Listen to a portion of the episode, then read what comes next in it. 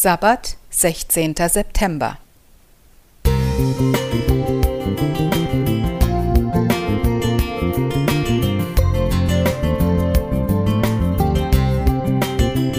Ein kleiner Lichtblick für den Tag.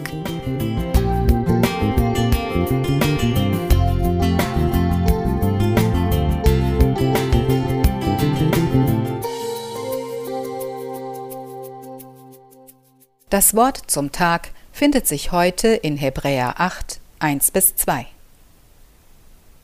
Das ist nun die Hauptsache bei dem, wovon wir reden. Wir haben einen solchen hohen Priester, der dich gesetzt hat zur Rechten des Thrones der Majestät im Himmel und ist ein Diener am Heiligtum. Hauptsache, die Hauptsache bleibt die Hauptsache.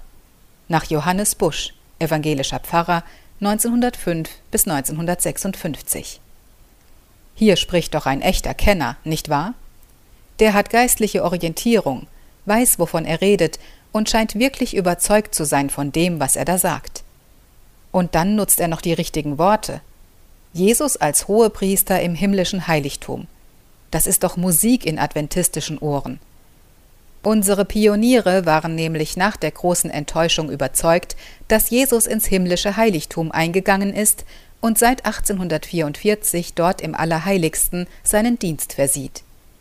Wir haben eine ganze Theologie dazu entwickelt und einen Glaubenspunkt festgesetzt. In Punkt 24 heißt es, es gibt ein Heiligtum im Himmel, die wahre Stiftshütte, die Gott aufgerichtet hat und nicht ein Mensch.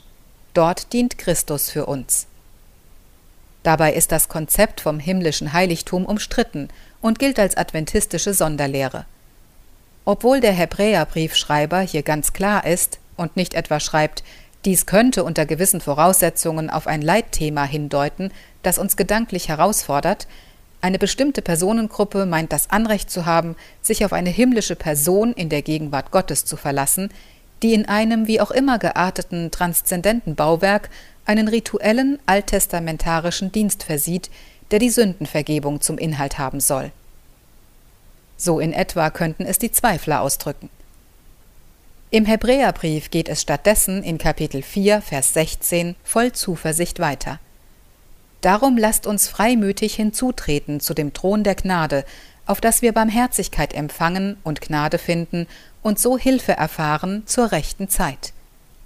Das ist nämlich die Hauptsache der Hauptsache, finde ich. Wir können durch Christus freudig zu Gott kommen, dort mit Gnade beschenkt werden und Hilfe finden. Was gibt es Schöneres? Egal, ob wir ganz gewiss sind oder eher zu den Zweiflern gehören, was das Konzept des Heiligtumsdienstes angeht. Gott möchte uns unsere Sünden vergeben und uns reinigen, dessen können wir uns ganz sicher sein. Darum lasst uns heute vor den Thron der Gnade treten.